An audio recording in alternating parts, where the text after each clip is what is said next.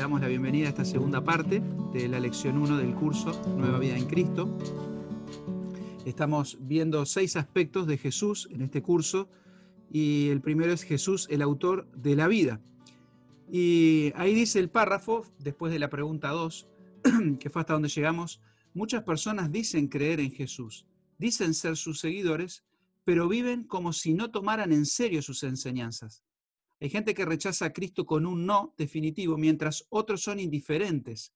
Lo rechazan diciendo otro día o estoy muy ocupado, no tengo tiempo. Entonces, habíamos visto la, lección pasada que si bien en la época de Jesús muchos lo rechazaban, también es, es, verdad que en nuestra época muchos rechazan a Jesús y hay diferentes maneras de rechazarlo. Puede ser un rechazo enfático, un no rotundo, como decía acá el, el curso, o puede ser algo más sutil como diciendo más adelante. En la época de Jesús muchas personas, eh, cuando Jesús los invitaba a seguirle, decían, bueno, ahora no puedo, tengo que hacer algo, tengo que ir a visitar un campo, tengo que enterrar a mi padre, y excusas, pero Jesús decía que el verdadero discípulo tiene que estar dispuesto a dejarlo todo y seguirle. Cualquier otra respuesta que no sea seguirle es un rechazo. La pregunta 3 Dice en Juan 14, 6, Jesús dijo que es el camino, la verdad y la. Bueno, este es un versículo que muchos, este, que hace algún tiempo que estamos en la iglesia o que leemos la Biblia, lo sabemos de memoria. Yo igual lo voy a buscar. Pero dice así, Juan 14, 6, Jesús le dijo, yo soy el camino, la verdad y la vida. Nadie viene al Padre sino por mí. Jesús no solamente tiene vida, sino que Él es la vida, Él es fuente de vida. Por eso estar en, en, Cristo, estar en Jesús, es lo que nos da a nosotros la vida. Entonces acá habría que poner vida. Si tienen el curso ahí, impreso. Otros, el versículo 4 dice, muchos dicen que todas las religiones nos llevan a Dios. ¿Qué opina usted? Bueno, esta es una opinión personal. Tenés que pensar. Eh, si te parece verdad o no, que todas las religiones nos llevan a Dios. Yo personalmente creo que todas las religiones, la mayoría de las que conozco, tiene aspectos positivos humanamente hablando, es decir, nos ayudan a eh, cumplir ciertas normas y en cierta manera ajustan la conducta a cosas que son buenas para nosotros como personas y para nosotros como sociedad. Ahora, eso es una cosa. Ahora, decir que todas las religiones nos llevan a Dios, de un punto de vista bíblico, es falso. Como decía el versículo anterior, Jesús dijo, yo soy el camino, la verdad y la vida. Y sigue el versículo y dice, nadie viene al Padre sino por mí, nadie. No hay otra forma de llegar a Dios que no sea a través de Jesucristo. Entonces, no hay ninguna religión, ni siquiera la religión cristiana nos lleva al Padre la religión cristiana, lo digo entre, entre comillas, religión como conjunto de reglas.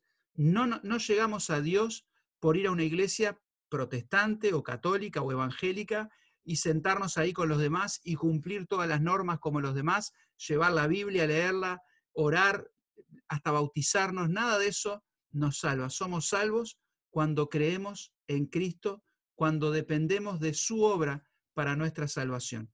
Así que si es mi opinión, yo voy a poner acá la mía, ustedes pueden poner la mía, la de ustedes. Eh, yo opino que no es verdad. No es verdad. Solo Jesucristo, solo Jesucristo nos lleva a Dios. Y esto no es idea mía, no es solamente lo que yo opino, porque esto no es tanto lo importante lo que yo opino, lo que usted opine, lo que vos opines, lo importante es lo que dice Dios, ¿no? Según Jesús, ¿cuántos caminos hay? Y bueno, hay un solo camino. Aunque es común oír que todas las religiones nos llevan al cielo, Juan 14, 6 dice lo contrario. Esto no es algo que nosotros los cristianos hemos inventado para excluir a otros, sino que es lo que Cristo mismo afirmó. A los cristianos muchas veces se nos, nos acusa de eh, discriminadores, de que no aceptamos a los demás, y no tiene nada que ver. Nosotros respetamos a todo el mundo, personalmente estoy convencido, tenemos que respetar a todos, pero no podemos ir contra lo que la propia Biblia nos dice, porque es en la Biblia que nosotros creemos. Y si la Biblia nos dice algo, nosotros lo creemos y decimos lo que creemos. Otra persona tiene libertad de no creerlo y la Biblia dice que cada uno dará a Dios cuenta de sí. Es decir, yo no voy a ser responsable por lo que otras personas hagan con Cristo, yo voy a ser responsable por lo que yo haga con Cristo. Y lo que Cristo a mí me pide es que yo comparta este mensaje con los demás. A Jesús lo rechazaron, muchos. Y Jesús le dijo a sus discípulos, a ustedes también los van a rechazar. Entonces los cristianos en cierta manera estamos preparados para recibir un no como respuesta. Pero sabemos que no nos rechazan a nosotros, están rechazando a Dios. Ahora nos dice más abajo, vamos a bajar un poquito la página, voy a borrar los comentarios. Yo puedo escribir, pero después cuando muevo la página queda todo fuera de lugar, ¿no? Dice acá, pero hay un problema. Una vez Jesús conversó con un hombre llamado Nicodemo, un líder religioso, bueno y respetado dentro de la comunidad. Pero aún así Jesús le dijo que era necesario, y vamos a leer en Juan 3.3, Nicodemo era lo que se conocía como un fariseo, un religioso que cumplía este, con muchas normas. Por eso estamos hablando de que la religión nos lleva o no nos lleva a Dios. Y miren lo que le dice Jesús a Nicodemo. Juan capítulo 3.3, lo voy a leer acá de mi Biblia. Dice, respondió Jesús y le dijo, de cierto, de cierto te digo, que el que no naciere del nuevo no puede ver el reino de Dios, el que no naciere de nuevo. Es necesario, acá, según Juan 3, nacer, nacer, me quedó medio feo, voy a borrar. Eh, nacer de nuevo. Acá abajo sigue diciendo, nacer de nuevo. ¿Por qué? ¿Cómo? ¿A qué se refería Jesús cuando habló de nacer de nuevo? Bueno, y acá es para pensar un poco. Acá Jesús habla de un nacimiento, que es el nacimiento este, cuando nacemos como seres humanos del vientre de nuestra madre. Y Jesús, eh, cuando le dice eso a Nicodemo, Nicodemo le dice, pero ¿cómo entonces tengo que entrar de nuevo en el vientre de mi madre y nacer. Y Jesús le deja claro que no se está hablando de un nuevo nacimiento físico, sino que es un nuevo nacimiento espiritual. Y acá en, el siguiente versículo que tenemos para leer, Efesios 2.1, nos deja claro por qué necesitamos nacer de nuevo. Efesios 2.1, si ustedes tienen Biblia, yo les invito a que lo lean en sus Biblias, no solamente escucharme a mí. Dice, y Él os dio vida a vosotros cuando estabais muertos en vuestros delitos y pecados. La muerte espiritual es la separación del hombre de Dios. Todos nosotros estábamos, vamos a poner acá, muertos, muertos en delitos y pecados. Y en el versículo 3 dice, entre los cuales también todos vosotros vivimos todos nosotros vivimos en otro tiempo en los deseos de nuestra carne, haciendo la voluntad de la carne y de los pensamientos, y éramos por naturaleza hijos de ira, lo mismo que lo demás. Éramos hijos de ira. Y esto es muy importante pensarlo. Cuando la Biblia se refiere a muerte espiritual, hay dos tipos de muerte que nosotros podemos comparar. Algunos hermanos, que yo aprecio mucho, Dicen que un muerto no puede hacer nada, que un muerto no puede sentir, que un muerto no puede pensar, que un muerto eh, espiritual solamente puede esperar que Dios le dé vida. Y enseñan que prácticamente Dios nos da vida para que nosotros podamos entregarnos a Él. Es una posición muy conocida dentro de algunos grupos. Y ellos hacen referencia o toman la muerte como ejemplo de este, Lázaro que estaba muerto y Jesús lo llamó a vida. Pero hay otro sentido en el cual la Biblia habla de muerte que tiene que ver no tanto con, con alguien que no puede hacer nada, sino con alguien que está separado de Dios. Y yo personalmente creo que la muerte espiritual tiene que ver más que nada con eso, con estar separado de Dios. Cuando Dios le dijo a Adán y Eva en el jardín de Edén, este, sobre el árbol de la ciencia del, conocimiento del bien y del mal, le dijo, no comeréis de él, porque el día que de él comiereis ciertamente morirás. Y cuando nosotros leemos el relato, vemos que Eva comió del fruto, Adán comió del fruto, y no murieron físicamente, pero sí se produjo una muerte espiritual, una separación de Dios. Ellos no perdieron la capacidad de pensar, no, no perdieron la capacidad de sentir, pero sí perdieron la comunión con Dios. La parábola del hijo pródigo, después que el hijo se va de la casa y hace todo lo que hace, este, eso lo pueden leer en Lucas 15, desperdicia el dinero del padre, termina con los cerdos, ahí vuelve en sí y el hijo toma una decisión y dice, voy a volver a casa de mi padre, voy a pedir trabajo como un jornalero, por lo menos, y cuando él se encuentra con el padre, el padre lo recibe con gracia, no dándole lo que merece, sino dándole lo que no merece, y misericordia, lo hace nuevamente su hijo, lo coloca en el lugar de hijo, le da el anillo y hace una fiesta. Y lo que yo quería destacar es que cuando el padre hace la fiesta, vuelve el hermano mayor, que nunca se fue de la casa, y le recrimina al padre que haya hecho esa fiesta, y el padre dice una frase muy interesante. Dice, es necesario hacer fiesta porque este mi hijo muerto estaba y ha vuelto. Él era muerto. Lo pueden leer ahí en Lucas capítulo 15, 31 dice, entonces le dijo, Hijo, tú siempre estás conmigo y todas las cosas son tuyas, mas era necesario hacer fiesta y regocijarnos, porque este tu hermano era muerto y ha revivido, se había perdido y es hallado. Entonces no es que la muerte necesariamente implica que no podemos pensar o no podemos este, querer o ansiar nada, sino que estamos separados de Dios. Y es verdad que el hombre de su corazón solamente busca el mal. Pero hay un mensaje que es el mensaje del Evangelio, que cuando una persona lo escucha, ese mensaje es poder de Dios para salvación. Quiere decir que una persona al escuchar el Evangelio queda habilitada por Dios para poder responder a ese mensaje positivamente y recibir este regalo de la salvación. Es un tema que muchos este, se confunden con esto y discuten, pero yo creo que es algo bastante más sencillo. Es Dios ofreciéndonos a nosotros a través del Evangelio la posibilidad de tener una nueva vida, la vida eterna. En Cristo Jesús, Él nos dio vida. Sigue diciendo el curso, Efesios 2.3,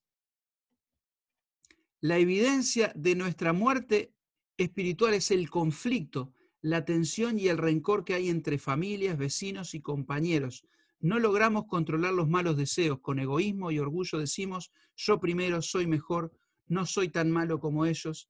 Aún así Dios nos dio, capítulo 2, versículo 5 de Efesios, volvemos a la carta de Efesios, nos dio, dice acá, aún estando nosotros muertos en pecado, nos dio vida juntamente con Cristo. Por gracia sois salvos. Así que acá tenemos que poner, nos dio vida.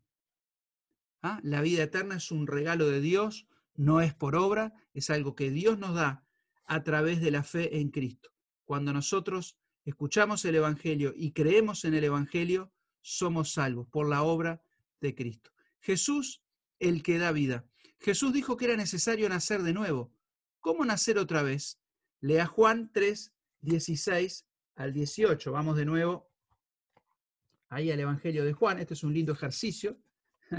capítulo 3, versículo 16 dice, porque de tal manera amó Dios al mundo, y acá se refiere a todo el mundo, como personas, no la Tierra, el planeta Tierra, las rocas, las montañas, sino al mundo en cuanto a las personas que habitan en el mundo, que ha dado a su Hijo unigénito para que todo aquel que en Él cree no se pierda, mas tenga vida eterna. Y acá está lo que decíamos recién.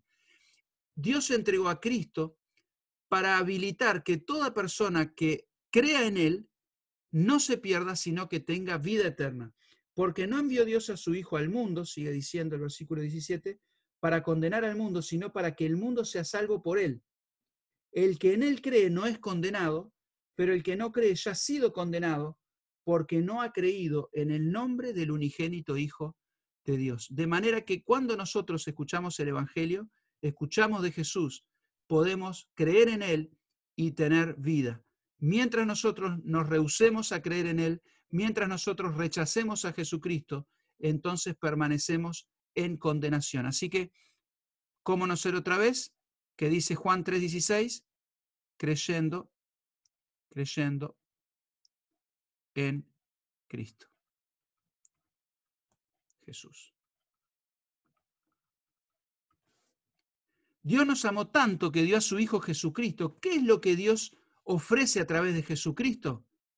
Dice acá, no se pierda, más tenga vida eterna. Y por último dice, ¿quiénes son los que pueden tener vida eterna? Todos. Todos. O todo aquel, para ser literales, todo aquel que cree. Entonces, si vos estás escuchando este video y entendés que Jesucristo vino y se entregó por vos, como esa muestra de amor de Dios para nosotros, creyendo en Cristo, podés disfrutar de la vida eterna. Es lo único que, que nos puede salvar. ¿eh? No hay obra, no hay ofrendas que yo pueda dar, dinero, no hay este, actos buenos que yo pueda hacer, es por fe en Jesucristo. Y como veíamos, es un regalo que recibimos sin merecerlo de parte de Dios, pero que tuvo un costo muy alto, que fue la muerte de Jesucristo en nuestro lugar. Seguimos bajando y dice eh, más adelante el curso, es importante notar que la vida eterna no solo se refiere a nuestro futuro en el cielo, sino también a una nueva vida ahora. Juan 5:24 dice, que el que, el que cree ya ha pasado de muerte a vida. Es decir, la vida eterna no tiene nada, eh, no tiene nada, no, no tiene tanto que ver con una vida prolongada, sino con una calidad de vida, la verdadera vida, la vida que Dios nos, nos quiere dar, la vida que Adán perdió en el Edén y que a través de Cristo nosotros podemos recuperar. A través de la fe en Dios nosotros podemos recuperar esa vida eterna en Cristo Jesús. Es cierto que Dios vive enfadado y se goza en castigarnos. Muchas personas que este, entienden que Dios es un, este, un ser enojado, porque hay, la Biblia habla de ira de Dios, pero la ira de Dios tenemos que entenderla como su respuesta hacia el pecado y la maldad del hombre, su respuesta justa hacia el pecado. Aún nosotros, cuando enfrentamos un hecho de maldad, eh, reaccionamos ante eso, aún nosotros siendo pecadores, nos conmovemos frente a la maldad y la injusticia. Dios, siendo santo, siendo perfecto y siendo amor, también reacciona frente al pecado del hombre y esa respuesta frente al pecado es la ira. Dice más adelante este mismo verso que el que no cree en el Hijo, la ira de Dios está sobre él. El versículo 35 dice, el Padre ama al Hijo y todas las cosas ha entregado en su mano. El que cree en el Hijo tiene la vida eterna, mas el que rehúsa creer en el Hijo no verá la vida, sino que la ira de Dios está sobre él. No quiere decir que Dios está enojado, queriendo castigar, sino que Dios, siendo justo, va a castigar a todos aquellos que no acepten el perdón que Él ofrece en Jesucristo. Cuando estamos en Jesucristo, eh, la ira de Dios ya no pesa sobre nosotros porque Jesucristo llevó la ira por el pecado cuando murió en la cruz en tu lugar y en mi lugar. Pero si nosotros rehusamos creer en el Hijo, permanecemos todavía bajo la ira de Dios. Pero Dios no está deseando castigar, sino que Dios está deseando perdonar. Pero para poder perdonar, tiene que haber un sustituto que es Jesucristo. O sea que acá podríamos poner, es cierto que Dios vive enfadado y se goza en castigarnos, y bueno, tenemos que poner que no, porque dice, no envió Dios al mundo para condenar al mundo. ¿Qué es lo que Dios desea? Que el mundo sea salvo. Entonces, si una persona se condena es por causa de, según el versículo 18, por no haber creído. Es por causa de no creer. O podríamos decir, rechazar a Cristo. Lejos de condenarnos, lo que Dios realmente quiere es que seamos sus hijos. ¿Qué es lo que nos convierte en hijos de Dios? Juan 1.12 dice, mas a todos los que le recibieron, a los que creen en su nombre, les dio potestad de ser hechos hijos de Dios. Así que lo que nos, nos convierte en hijos de Dios es creer en Jesús. Esta palabra que dice a los que le recibieron, se está, los que le recibieron, ¿qué es recibir a Jesús? Es creer en Él. Lo contrario de rechazarlo, hay un más, un pero. Es decir, Él vino a los suyos, los suyos no le recibieron, dice acá, los suyos este, no creyeron en Él, lo rechazaron, y en contraposición que dice, pero a los que le recibieron, a todos los que le recibieron, ¿quiénes son los que le recibieron? Los que creen en su nombre, esos son los que son hijos de Dios. Entonces, ¿qué quiere decir creer o recibirlo? Pueden pensar, es simplemente poner nuestra confianza, confianza en Él. Es descansar en que Jesucristo es quien nos da vida, no nuestro esfuerzo, no la religión, no nuestra conducta, sino Jesucristo.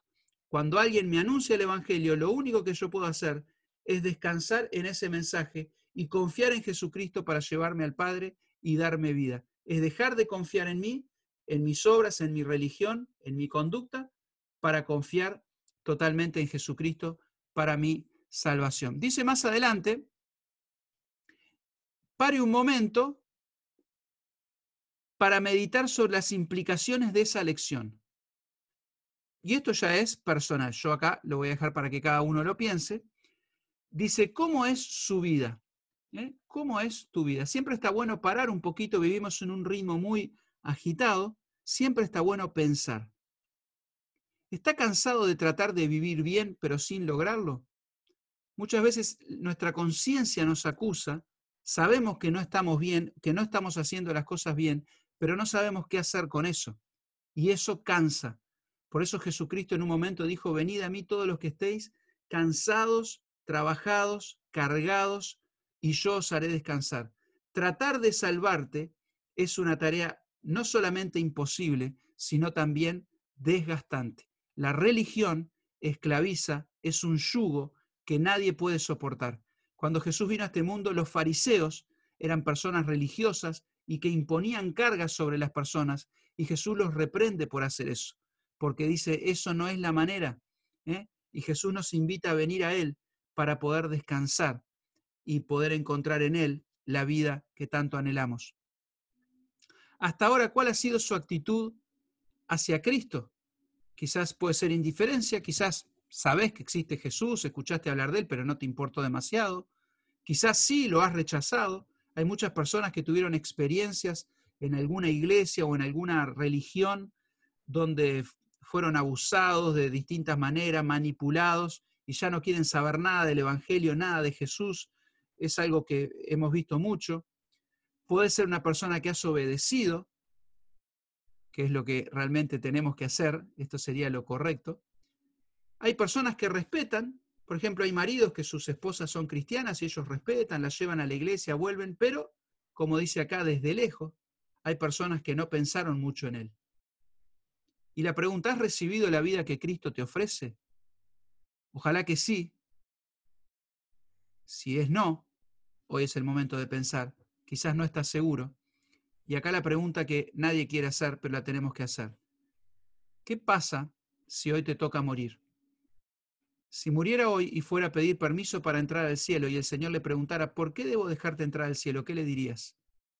Algunos pueden decir, bueno, yo fui bueno, fui buen esposo, fui buen padre, me porté bien en el trabajo, eso no nos asegura la entrada al cielo. Fíjense lo que dice un poquito más acá. ¿Cómo asegurarse de tener vida eterna? ¿Cómo asegurarse de tener vida eterna? Primero tenemos que reconocer que somos pecadores. La Biblia nos enseña la ley de Dios y frente a la ley de Dios todos somos hallados culpables. La ley de Dios dice, no mentirás, no robarás, no desearás las cosas de tu prójimo, prácticamente cada mandamiento nosotros lo hemos quebrado.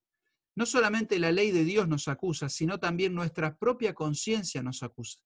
Todos nosotros sabemos, aún sin nunca haber leído la Biblia, que hubo momentos cuando hicimos cosas que nosotros sabíamos que no teníamos que hacer e hicimos.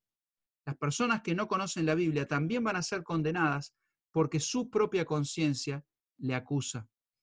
Pero hoy podés reconocer que sos pecador. Pecador quiere decir que has hecho cosas que ofenden a Dios. Pero no solamente hacer cosas, sino que tu condición y mi condición es de pecadores. Los pecados que nosotros cometemos solamente manifiestan nuestra naturaleza. Nadie nos enseña a pecar. El pecado se manifiesta a medida que vamos creciendo y es una rebeldía contra Dios. Y nosotros tenemos que reconocer ese pecado. Es el primer paso para poder ser salvos. Decide alejarse de sus pecados. El arrepentimiento tiene que ver con un cambio de mentalidad. Lo que yo hacía hasta ahora pensaba que estaba bien, pero frente a la ley de Dios entiendo que eso está mal. Y yo en realidad decidir dejarlo no me ayuda, porque yo no puedo dejarlo, pero tengo que entender que eso me separa de Dios. El arrepentimiento tiene que ver con un cambio de mentalidad hacia el pecado y no con cambiar mi estado de pecador, porque vos no lo podés cambiar, eso sería salvación por obras. No le podemos decir a las personas, deja tu pecado y después venía a Cristo, porque sin Cristo vos no podés dejar tu pecado, no te podés librar. Hay un libro famoso que se llama El progreso del peregrino, que te invito a que lo leas alguna vez, y es una metáfora, una alegoría de una persona que carga con el peso de su pecado y solamente lo pierde cuando llega a los pies de la cruz. Vos no podés cambiar, no esperes a cambiar para venir a Cristo. Simplemente tenés que entender que tu pecado te condena. Tenés que creer que Cristo murió y resucitó en tu lugar. La obra de Cristo fue una obra completa. Él vino, vivió, demostrando que Él era Dios para dar testimonio de que Él es Dios, entregó su vida derramando su sangre, que la Biblia dice, la sangre de Cristo nos limpia de todo pecado, para que todo aquel que en él crea no se pierda, como leíamos. Y tenemos que creer que la muerte de Jesucristo era mi muerte. ¿eh? Romanos 5.8 dice, Dios muestra su amor para con nosotros en que siendo aún pecadores, Cristo murió por nosotros. Tenés que creer que la muerte de Cristo fue en sustitución tuya, que Él murió en tu lugar y tenés que pedirle perdón a Dios. No te salva la oración, no te salva repetir una oración, te salva la fe en Jesucristo. Hay personas que quizás no oraron, pero creyeron. Pero sin duda, cuando una persona cree, el deseo más grande que tiene es de orar. ¿Qué es orar? Orar es hablar con Dios, hablar con Dios, decirle lo que estás sintiendo. Y acá hay una oración que nos puede guiar si es que sentimos el peso de nuestro pecado, sentimos la condenación. Y eso es una obra que el Espíritu Santo hace al escuchar el Evangelio. Vos hoy has escuchado el Evangelio. Escuchaste que sos pecador, escuchaste que Cristo murió en tu lugar, escuchaste que la muerte de Cristo te puede salvar, que la sangre de Cristo te limpia de todo pecado. Entonces en este momento podés poner tu confianza en Jesús. Y dice así, querido Señor Jesús, sé que soy pecador, y que necesito tu perdón. Creo que tú moriste por mis pecados. Quiero alejarme de ellos. Me arrepiento de mis pecados y te pido perdón por ellos. Ahora mismo te invito a que vengas a mi vida. Confío en ti como mi Salvador y te seguiré como mi Señor. Gracias Señor por salvarme. Quizás hoy sea el día donde alguien que nos está mirando pueda entender que es pecador y que Cristo lo puede salvar. Quiero terminar con una oración. Querido Dios, te damos gracias por esta manera que tenemos de comunicarnos a través de esta pantalla, Señor, pero eh, sabemos que tu palabra no tiene estas barreras, tu palabra es viva, es eficaz, tu palabra obra en los corazones. Y Señor, te pido que en este momento, si hay algún amigo escuchando este mensaje, pueda entender su real condición espiritual, pueda entender que es pecador, que necesita salvación y que solamente Cristo, con su muerte en la cruz, nos puede dar vida eterna. Pedimos que nos ayudes a entender estas verdades y a poder seguir creciendo en la fe en Cristo, a conocerle más y a poder seguirle. En nombre de Cristo Jesús oramos. Amén. Muchas gracias por habernos seguido. Les invitamos a suscribirse a nuestro canal para poder seguir estudiando la Biblia en diferentes maneras, nuestros cultos los jueves, los domingos, también estos estudios del curso Nueva Vida en Cristo. Que Dios les bendiga.